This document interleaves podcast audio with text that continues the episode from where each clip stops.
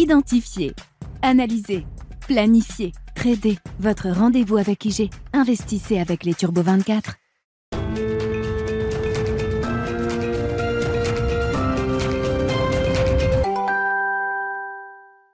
C'est reparti pour Smart Bourse, votre double dose quotidienne de marché en direct sur Bismart. Chaque jour à la mi-journée, 12h30, 13h. Et en fin d'après-midi, la grande édition pendant une heure à partir de 17h en direct, rediffusée à 20h sur Bismart TV. Émission que vous retrouvez chaque jour en replay sur bismart.fr et en podcast sur l'ensemble de vos plateformes. Au sommaire de cette édition de la mi-journée, une semaine qui euh, marquera la euh, semaine euh, de Nouvel An en Asie et en Chine notamment. Une semaine importante pour euh, juger notamment des euh, déplacements de population. Hein. c'est toujours un indicateur euh, très suivi pour comprendre l'appétit retrouvé du consommateur chinois alors que la réouverture sanitaire bat son plein. On sera donc attentif à ces schémas de consommation du côté du consommateur chinois dans les prochains jours et les prochaines semaines. En attendant, beaucoup de marchés asiatiques seront fermés tout ou partie de la semaine, à commencer par les marchés chinois qui resteront fermés sur l'ensemble de la semaine. À noter que Hong Kong réouvrira quand même jeudi pour deux séances cette semaine. Et en attendant, eh bien, euh, les euh, marchés actions euh, en Europe tiennent les niveaux qui ont été atteints à l'occasion notamment de l'échéance de janvier qui se déroulait vendredi. Le CAC 40 tourne autour des 7000 points à mi-séance sans tendance particulière, si ce n'est toujours un petit biais positif sur les actions européennes. Le plan de trading à suivre comme chaque lundi avec les équipes d'IG et Alexandre Baradès qui sera avec nous dans quelques instants en plateau chef analyste chez IG.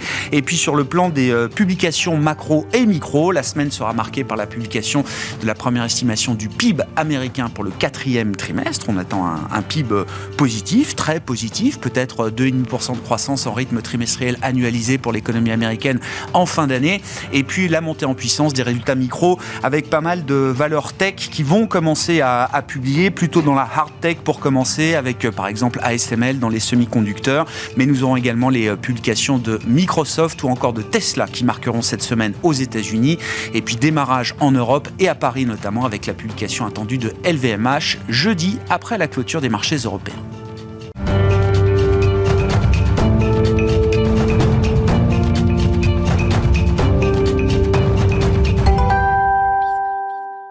Mais d'abord, le plan de trading de Smart Bourse, comme chaque lundi à 12h30, avec les équipes d'IG et Alexandre Baradès qui est à nos côtés pour euh, cette semaine. Bonjour Alexandre. Bonjour Grégoire. Merci beaucoup d'être euh, d'être là. Bah, rentrons tout de suite dans le vif du sujet avec euh, un graphique qui nous montre que les marchés européens, que le marché parisien est revenu sur ses sommets historiques si on compte les dividendes à travers l'indice CAC 40 total return. Je crois qu'on est revenu à peut-être 0,1, 0,2, 0,3% des sommets euh, historiques quand on prend cet indicateur. Alors déjà, l'indice nous rappelle quand même qu'il faut toujours inclure les dividendes quand on parle d'investissement moyen terme. C'est fondamental. On rappelle, surtout quand on voit les sommets de 2000-2007, qui sont toujours un peu les, les, les, les, souvenirs comme ça très douloureux, mais on se rend compte qu'ils ont été balayés depuis belle lurette. Donc c'est un rappel que l'investissement long terme est, est, toujours intéressant. Après, nous, ce qui nous intéresse aussi, c'est la partie active. C'est-à-dire oui, mais en gestion active, qu'est-ce qu'on peut faire dans cette tendance-là? Une mm. fois qu'il y a seulement trois mois et demi, on tapait des niveaux sous les 6000 points. et maintenant, on est à flirter avec les records. La, question, je dirais pas d'un juste milieu, parce qu'il y a beaucoup de bons arguments pour ce rallye, la question de la vitesse de déploiement du rallye et de la suite, soulève des questions quand même légitimes. Parce que, euh, on, l'a dit, c'est un rallye vraiment d'anticipation, de dénouement d'angoisse extrême et d'anticipation. Une fois qu'anticipation sur la Chine est faite, euh, il nous manque de données désormais, un peu cette, semaine, donc c'est le, mm. nouvel an. Donc, euh, on va devoir surveiller toute la, toute la vitesse de réouverture de la Chine. c'est sa consommation de matières premières, ses ventes au détail, c'est. Et alors, espérons qu'elle soit bonne. Moi, ça, ne peut aller que mieux. C'est ça. L'idée, c'est pas de dire oui, mais attendez, pendant un an, on va, galérer. Non, non, ça ira bien mieux le reste de l'année. Là, on est dans une espèce de fine tuning, c'est-à-dire d'essayer de dire euh, une consultation que certains souhaitent. Moi, j'en fais partie, d'autres également. Mais on a à peu près tous, je pense, la même idée que si consolidation il y a, elle, ce ne sera pas du 15% de drawdown, ça peut être quelques pourcents. Et, c'est ça qu'on essaie de déterminer en fait. Mm. En conscience que si on est beaucoup à attendre ça, l'idée que ça puisse partir sans nous euh, puisse se faire aussi. Et donc, c'est pas la, la, la plus simple, mais à la fois, à la fois, euh, moi, les arguments, et ceux qu'on déploie d'ailleurs depuis, depuis, depuis 2-3 semaines maintenant, c'est l'idée que on a quand même des signaux côté US qui sont des signaux de d'un momentum qui est en train de faiblir un peu. Sur les hard data, les soft data, on va pas les lister, il y en a, plusieurs, mais on voit bien un ralentissement. Et l'énergie emmagasinée au T4, et on le voit via la fête d'Atlanta, on est encore à 3,5 et quelques. D'ailleurs, on va le voir cette semaine. Est-ce qu'on est, comme le consensus le pense, un peu en dessous de 3 ou est-ce qu'on sera sur la fête d'Atlanta, les 3 et quelques? On a quand même l'impression que ça, c'est déjà, si on regarde les données avancées en tout cas, hein, on a l'impression que c'est déjà un bruit un petit peu passé. Non pas que le, bruit qu'on entend soit diaboliquement inquiétant, mais il y a quand même un sentiment de momentum macro qui mm. ralentit. Voilà. Mm. Et on ne voit pas non plus les matières premières s'envoler sur la Chine, par exemple. Si vraiment un sentiment, vous voyez, le sentiment qu'on a eu sur le luxe, euh, sur, le, sur le, tourisme loisir, tous ces des valeurs qui sont tournées vers la Chine, ce redécollage sectoriel, on l'a pas eu, très peu sur les matières premières, à part quelques métaux, le cuivre, qui est assez sensible à la Chine, mais le reste, il s'est pas été un emballement des commodities. Euh, donc on peut dire, bah, tant mieux pour l'inflation, tant mieux pour les banques centrale, mais de l'autre côté, ça peut aussi vouloir dire que ceux qui sont en amont, qui achètent, qui restockent ou autres, sont peut-être pas à se précipiter non plus. Et on a l'impression qu'il y a une espèce de, zone un peu grise comme ça, dans laquelle on devrait évoluer quelque temps, qui est pas du tout la période angoissante qu'on avait encore 3-4 mois, mais qui n'est pas peut-être pas non plus la période euh, où l'hypothèse de très, très ou trop rose que la volatilité à 19 veut nous, nous montrer. Où mettre le curseur? Mm. C'est pas parce que le pire euh, n'arrivera pas, qu'on bascule dans un scénario tout rose, euh, ultra positif. Euh, et on essaye de trouver justement la gradation qu'il peut y avoir entre ces, ces deux extrêmes d'une certaine manière. Oui, et, les PMI par exemple, demain c'est les PMI, vous l'avez dit, c'est une belle semaine macro, mm. PIB américain, PMI demain, et la micro aussi, LVMH, etc. Mais les PMI demain, probablement pour l'Allemagne, devraient être un peu meilleurs. On l'a vu sur le ZIU, sur l'IFO, sur plein d'indicateurs, ça devrait aller mieux. La question, c'est quelle va être la réaction par rapport à ce mieux? Est-ce qu'un PMI, par exemple, le manufacturier allemand au service, qui recoller les 50, voire qui passerait un peu au-dessus, est-ce que ce serait 3% de plus sur le DAX ou est-ce que ça fait déjà partie de ce que le marché a intégré? Et moi, je pense qu'il y a un petit peu un risque d'asymétrie. Ça, je suis pas convaincu parce qu'on l'attend. Je pense que c'est bon PMI. On a vu d'autres indicateurs allemands nous montrer que ça allait mieux. Donc, les meilleurs PMI, on, les attend. S'ils sont effectivement un peu meilleurs, où va être la réserve de hausse par rapport à ça? Et si en revanche, sur ligne avec le consensus ou à peine meilleur, est-ce qu'il n'y a pas un peu d'asymétrie? Et j'ai l'impression qu'on aura un peu ça pour les, earnings de la semaine mm. sur les LVMH qui ont beaucoup rallié. Côté US, c'est les pétrolières, par exemple, Chevron, Exxon, etc. C'est des valeurs qui ont déjà beaucoup rallié, alors qu'un Microsoft, qui est toujours en train de racler le fond, ben, lui sera plus euh, susceptible de rebondir sur une moins mauvaise nouvelle, alors que ceux qui ont beaucoup emmagasiné de hausse depuis 2-3 mois, eh bien, sont peut-être plus sensibles à, des résultats qui seraient peut-être pile en ligne. Concrètement, si on regarde le CAC 40 cash cette fois, hors dividende pour la partie euh, active, comme vous dites, euh, Alexandre, avec une vue hebdomadaire, hmm. qu'est-ce qui pourrait être une zone idéale de consolidation, On est plusieurs à l'avoir vu, j'ai l'impression. Cette zone des, des 6006, elle, elle est un peu parfaite, parce qu'en fait, on, voit que le, les, précédentes résistances de l'accélération l'année dernière qui avaient échoué avant de ramener le CAC plus bas, c'est à 6006 que ça a bloqué. Donc on casse ça, et donc on attend légitimement d'avoir ce qu'on appelle un pullback, en fait, hein, de revenir sur cette zone-là. Il y a après des niveaux techniques, on voit l'oblique qui passe par le sommet de 2015, le sommet de 2020 avant le Covid. Vous reliez ça, ben, l'oblique, elle passe pile à 6600 points. Donc il y, a, un peu de densité technique à 6006, et en résistance, c'est vrai que je les ai bien mis en surbrillance, rouge et violette, mmh. mais le haut de l'ancien canal et puis l'ancien sommet historique de 2000, c'est des zones costaud d'un point de vue technique. Donc le marché, encore une fois, l'aspect technique, il, est intéressant à matérialiser, mais il c'est pas lui qui va forcément déclencher le mouvement. Il faut qu'il y ait quelque chose qui donne envie au, marché, aux algos, sur ces niveaux en disant tiens, du technique qui peut bloquer, quelle, la, quelle est la news, macro, micro, qui peut nous donner envie bah, tiens, de prendre un peu les gains, d'attendre peut-être 6006 pour recharger un peu. C'est la zone idéale, mais comme vous disiez, ou mm. comme vous laissez entendre dans le discours, c'est pas parce que cette zone, c'est la zone euh, optimale et qu'on mm. aurait tous envie de voir le marché retracer un petit peu de quelques pourcents, hein, 5%, euh, grosso modo. C'est pas pour ça que ça se passera comme ça. C'est ça. Il y a un risque que ça ne se passe pas comme ça. Parce que le risque, le risque que l'on a, et qui était euh, pour nous un argument qui, quand beaucoup de gens étaient inquiets, on disait, mais attention, les retracements vont être très faibles parce qu'il y a du cash. Il y a toujours ce cash qui, qui, qui, que les gérants ont, la smart money dispose, et qui va revenir sur le marché. effectivement, le dernier, le dernier retracement qu'on a eu, c'est en, décembre. Souvenez-vous, on était monté à 6008 avant d'aller à 6004. Bah, pour certains, c'est ça un dip. C'est ça un dip. C'est-à-dire de lâcher 400 points, ça avait été une opportunité, et le, flux avait commencé à revenir à ce moment-là. Donc, on a déjà eu 400 points. Là, le marché a lâché la semaine dernière près de 2% par rapport au sommet. Est-ce que c'était déjà un dip la question, c'est que si pour certains c'est un dip, effectivement, on va à 7004 en ligne droite et on dépasse. Moi, je trouve qu'il y a de la réserve. je, continue de penser qu'il y a.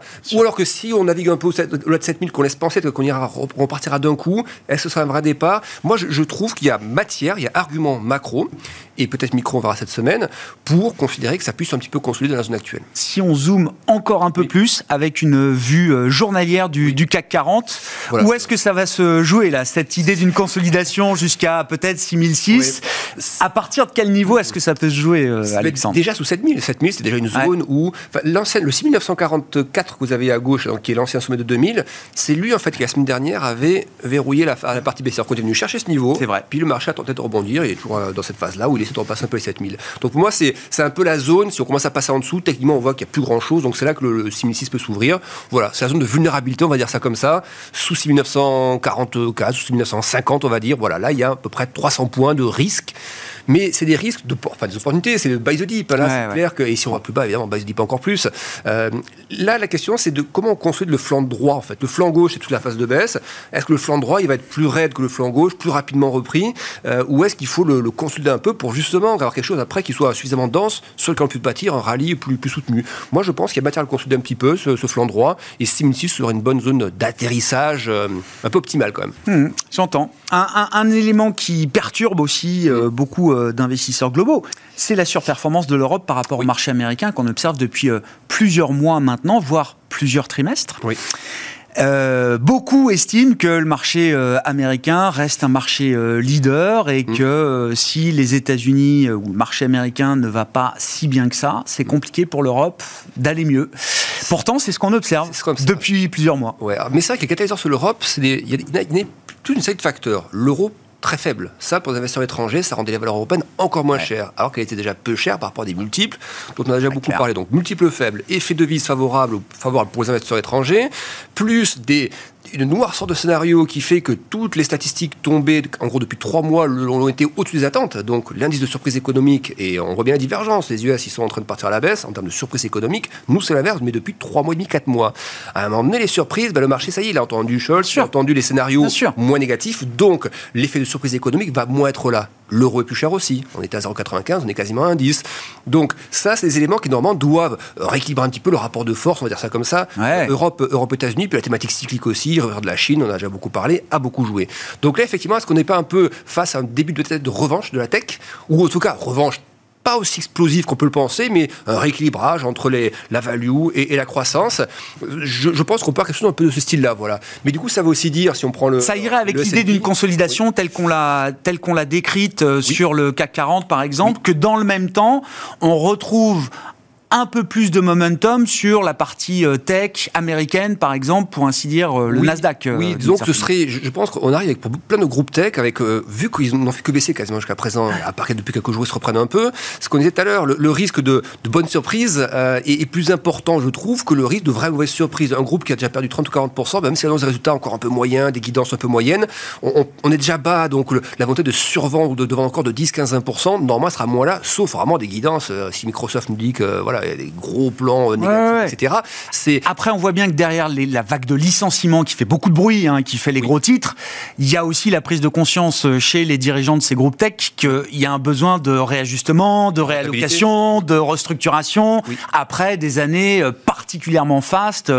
Je parle des années Covid, mais même des années précédentes. Oui, ça veut donc dire qu'ils cherchent aussi à améliorer un peu leur rentabilité. Quand vous enlevez 5, 6, 10% de salariale, c'est qu'effectivement, vous n'avez pas de value tout de suite, mais vous faites un peu plus attention à votre dividende probablement. Donc, c'est un signe aussi qu'effectivement la croissance sera, sera moins au rendez-vous. Alors, si on regarde le S&P, donc ça c'est le Rodol, mais si on regarde le SP500, on, voit bien d'ailleurs le SP500, il faut bien le décrire comme ça, c'est un, c'est un mix entre de la croissance et, de la value. Voilà, on, voit, bien l'oblique là qui, traverse. Alors ça, tout le monde là, c'est, sur ces écrans, tout le monde, les gérants US, les hmm. algos, les, les retail, tout le monde a cette oblique. Donc, c'est le, elle est visible comme le milieu de la figure. Ce qui est intéressant de voir, c'est que la phase dans laquelle nous sommes actuellement, c'est vraiment une zone, on voit bien, où l'amplitude décroît. Donc ça va sortir. Ça, ça la question, c'est par le haut ou par le bas.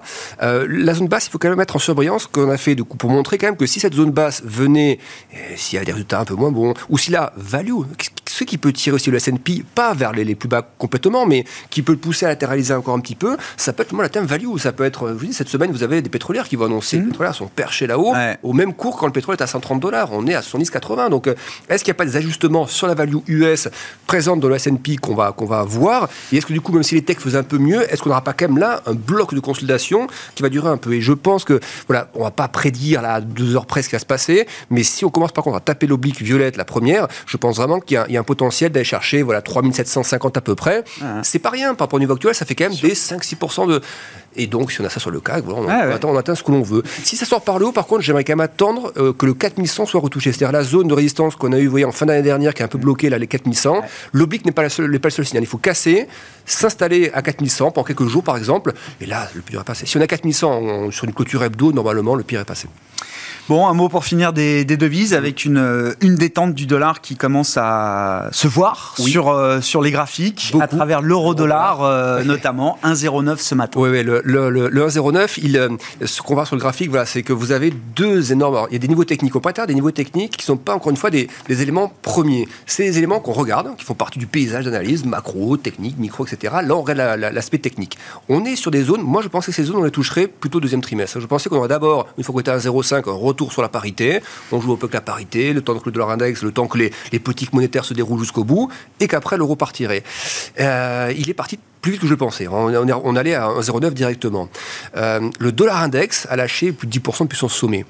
Et on a vu la semaine dernière plusieurs membres de la Fed se rappeler notre bon souvenir sur l'hypothèse qu'il euh, il faudrait pour certains d'entre eux, en tout cas, aller au-delà de 5. 5, c'est pas dans les prix actuellement. C'est pas dans les cours du dollar. C'est pas dans les niveaux de futurs Fed Funds. En tout cas, pas sur les échéances qui sont les deux prochaines réunions, on a des, une vision qui est plutôt soft de la part des futurs Fed Funds. Et on a par contre des taux cours américain, on l'a vu la semaine dernière, qui ont un peu réagi. Le, 2 ans US qui était à 4,05, il est monté à 4,17, 4,20 quasiment. Donc c'est le signe que là, il y a des, désaccords qui se font entre ce que dit certains membres de la Fed, ce que price euh, le marché, euh, les futurs Fed Funds, et ce que semble vouloir intégrer par contre le segment euh, obligataire US. Donc moi, je trouve que là, là aussi, quand ça commence à diverger un peu comme ça, il me semble qu'il y a plus de risques d'avoir des, je dis pas des surprises très agressives, mais des petits rappels à l'ordre comme ceux qu'on a eu là. Mm. Mais vous me direz, oui, mais la BCE aussi fait ses rappels à l'ordre. Donc ça liste l'euro. Mais attention quand même que si la BCE est perçue comme trop agressive, à un moment donné, je ne pense pas que ça va tirer l'euro. Ce sera plutôt l'inverse. On va se dire, aïe, vent contraire macro. Euh, et ça sera pénalisant pour la croissance. Plutôt pénalisant pour l'euro, je pense. Donc c'est là que... donc je pense que là aussi l'euro n'a pas de quoi flamber d'un indice. Ces deux niveaux me semblent, avec le contexte macro, justifier quelques prises de gains. Et donc voilà, voir un euro naviguer quelque temps entre 1,05 et 1,09 me semblerait être la, le scénario à prévoir euh, dans les jours et les semaines qui viennent. Bon, le scénario idéal. On verra si euh, les marchés peuvent aboutir à des objectifs euh, idéaux, que ce soit sur les indices actions ou sur euh, l'euro-dollar. Merci beaucoup Alexandre. Merci pour cet éclairage de marché chaque lundi à 12h30, le plan de trading de Smart Bourse avec les équipes d'IG en plateau.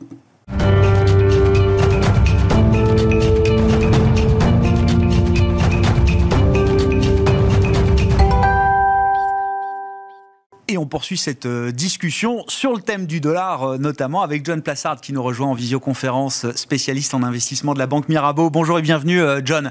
Vous avez peut-être entendu l'analyse technique d'Alexandre Baradez sur l'idée de la consolidation du, dollar. L'indice dollar a déjà perdu 10% par rapport à ses, par rapport à ses sommets. Qu'est-ce qui explique, dans les raisons macro, fondamentales, peut-être ce, mouvement à la baisse du dollar qu'on observe depuis quelques temps, John? Est-ce que c'est un, un mouvement qui a encore de la place sur les prochaines semaines, les prochains mois, sur cette année 2023 Bonjour Grégoire, ben, je, je partage ce qui est été dit euh, techniquement juste avant, puisque euh, on est dans une situation où effectivement, euh, depuis quelques mois, on a des, des, statistiques économiques qui sont meilleures en Europe qu'aux États-Unis. On a, on le sait, eh bien, une situation où la Banque centrale européenne eh bien, doit rattraper son retard par rapport à la Fed. Évidemment, on n'arrivera pas au même niveau, mais on est quand même dans un cycle qui s'accélère un peu plus en Europe et qui se ralentit aux États-Unis. Et puis, dernièrement, eh bien, on a eu les commentaires de plusieurs membres, notamment euh, ce week-end, Klaas Knut, qui est un des membres de la Banque Centrale Européenne, eh bien, a dit qu'il faudrait monter, euh, la BCE devrait monter les taux d'intérêt de 50 points de base en février et de 50 points de base en mars, et ensuite continuer de monter les taux. Alors là, ça fait face à autre chose, puisqu'on sait que la Réserve fédérale américaine, actuellement, est en période de blackout. Qu'est-ce que ça veut dire? Ça veut dire qu'avant la réunion de la Fed, qui aura lieu la semaine prochaine, eh bien, il n'y a plus aucun membre de euh, la Fed qui peuvent parler. Donc on est dans une situation où d'un côté, on parle euh, d'une manière, en étant un peu faucon, un peu plus faucon, savez, le hawkish, et puis de l'autre côté, on parle plus. Euh, donc on est dans une situation où ça devient un petit peu plus compliqué de tenir ce discours et de rappeler à l'ordre les investisseurs qui pensent que la hausse des taux est finie aux États-Unis. Et puis, il y a une autre chose aussi qu'il faut noter, c'est que dans le dernier Beige Book, qui a été publié de la part de la Fed, eh bien, qu'est-ce qu'on dit? On voit que euh, la stipulation du mot inflation, eh bien, a fait place au mot ralentissement. Vous savez, avant, on parlait toujours de l'inflation, maintenant, on parle, les entreprises parlent de ralentissement et les régions interrogées dans ce beige book parlent de ralentissement.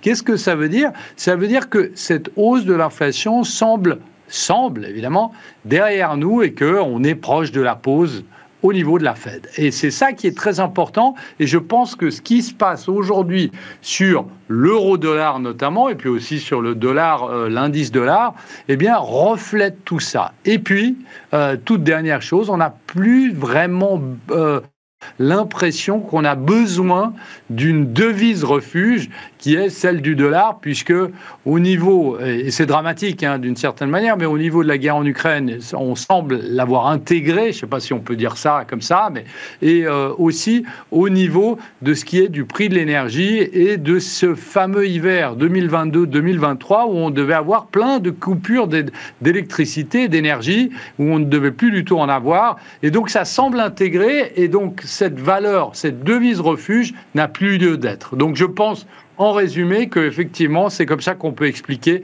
la baisse du dollar. Mais c'est même majeur si on regarde ça du point de vue de l'euro. Euh, John, je veux bien que le discours des banques centrales, effectivement, ait un impact et une influence sur, euh, sur le cours des, euh, des devises. Et ça fait même partie des objectifs officieux, on va le dire comme ça. Mais bon, il y a quand même une communication très brouillonne du côté de la Banque Centrale Européenne. On verra ce qu'il en ressort le 2 février prochain, qui sera donc la réunion, première réunion de l'année pour le Conseil des, des gouverneurs.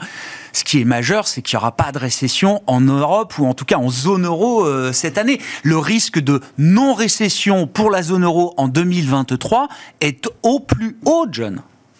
Oui, tout à fait, exactement. Et on, voit que c'est un changement majeur. Hein. C'est en fait, euh, alors que tout le monde en octobre, si vous prenez euh, euh, les sondages qui avaient été faits, notamment les sondages du, Financial Times sur, qui avait, un sondage avait été posé en octobre où évidemment tout le monde voyait la zone euro en récession, notamment à cause de la crise énergétique. Et eh bien aujourd'hui, on est en train de changer de discours. Le consensus est en train de changer de discours, ce qui est très important sur trois raisons majeures. Ben, la première, c'est évidemment les prix de l'énergie, la baisse des prix de l'énergie qu'on a vu euh, dernièrement. Après, les aides gouvernementales qui vont soutenir euh, la croissance économique. Et puis, évidemment, le, la cerise sur le gâteau, voire euh, plus grand qu'une cerise, eh bien, c'est la réouverture de la Chine.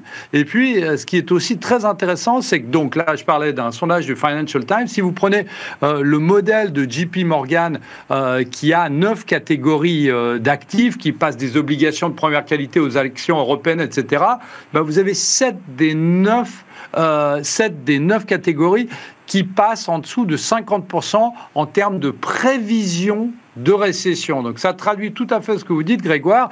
On est dans une situation où il y a un changement majeur qui est en train de s'opérer, mais comme avec le, le dollar, on a l'impression d'une certaine manière que c'est le marché, le consensus qui est en train de dicter cette nouvelle donnée. C'est-à-dire que c'est pas euh, le FMI, puisqu'on se souvient de ce qu'a dit le FMI, on se souvient de ce qu'a dit la Banque mondiale bah, il y a quelques semaines de ça, voire quelques jours, qui nous disent qu'il y a un tiers de la zone euro qui va rentrer en récession il y a la moitié des économies développées qui vont rentrer en récession, et on a l'impression que ça s'est totalement mis de côté et que c'est le consensus qui fait son chemin et que c'est le consensus qui décide effectivement de ce qui va arriver, c'est-à-dire on ne rentre plus en récession comme tout le monde nous l'avait promis. Rien de, tel, rien de tel que les prix pour faire varier le sentiment. Et c'est vrai que de ce point de vue-là, les prix, euh, ont pris le sentiment à revers, puisque les prix montent depuis des mois, et le sentiment est juste en train de, de, changer. Bon, les moments de vérité sont devant nous de ce, ce point de vue-là. Euh, John, un mot peut-être de ce qui se passe dans la, la tech, et notamment la tech euh, américaine, mais euh, globale, mondiale, avec des euh, programmes de licenciement qui sont annoncés chaque jour et qui font beaucoup de bruit, qui font les gros titres de la presse financière, évidemment, euh, à travers le, le monde. comment vous analysez cette situation assez inédite hein, pour la tech et les grandes euh, entreprises euh, technologiques. Est-ce que c'est simplement pour vous la correction euh, d'excès passés, notamment des années Covid, ou est-ce qu'il faut imaginer peut-être que ça puisse être un indicateur avancé qui bah, serait forcément négatif et qui pourrait se retrouver dans d'autres secteurs de l'économie? Alors euh, oui, alors euh, oui à vos deux questions. Euh, D'abord, rappelez que depuis le début de l'année, on a environ 40, dont, dont, les grandes tech américaines, on a environ 46 000 personnes qui ont été licenciées. L'année passée, c'était environ 110 000 personnes. Donc on voit effectivement que les excès qui ont été faits durant la crise du Covid, où on a engagé euh, notamment des ingénieurs en logiciel en leur offrant mon et merveille, eh bien ces personnes sont licenciées aujourd'hui à cause du ralentissement économique, parce que faut rappeler ici que ce soit Meta, Microsoft, Google ou Salesforce, ils vous font tous allusion au ralentissement économique, contrairement euh, au consensus, hein, qui ne voit plus de, enfin, qui voit un ralentissement économique, mais un, un, soft landing. Donc, on est dans une situation où on voit que on est en train de raboter les personnes qu'on avait engagées, mais ce qu'il faut rappeler ici, alors que ça fait les grands titres des journaux, c'est que Aujourd'hui, on n'est toujours pas en équilibre, c'est-à-dire qu'on avait engagé beaucoup, beaucoup, beaucoup plus de personnes durant la crise du Covid et que potentiellement, évidemment, dans le secteur tech, il y aura beaucoup de licenciements encore à venir durant cette année. Après, évidemment, ce qu'il faut noter, et dans vos deuxièmes questions, à savoir si c'est en train de se développer vers d'autres secteurs, bah évidemment, on pense au secteur bancaire.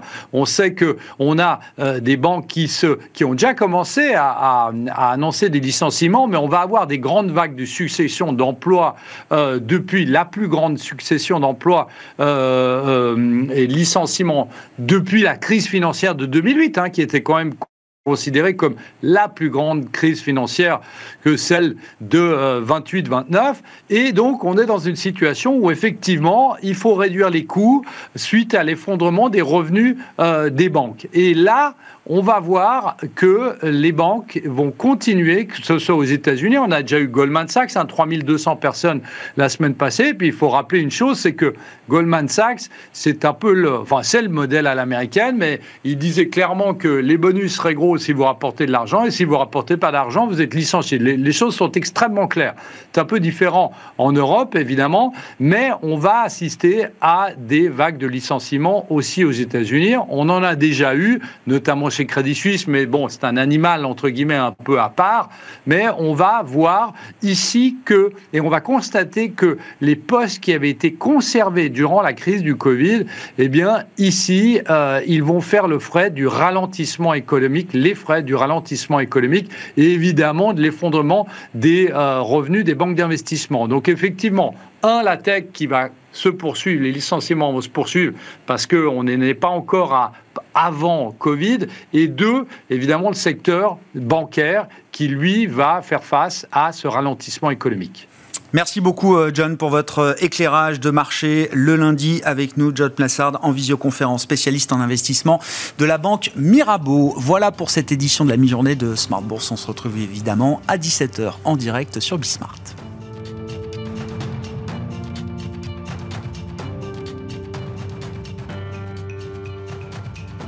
Identifier, analyser, planifier, trader. Votre rendez-vous avec IG. Investissez avec les Turbo 24.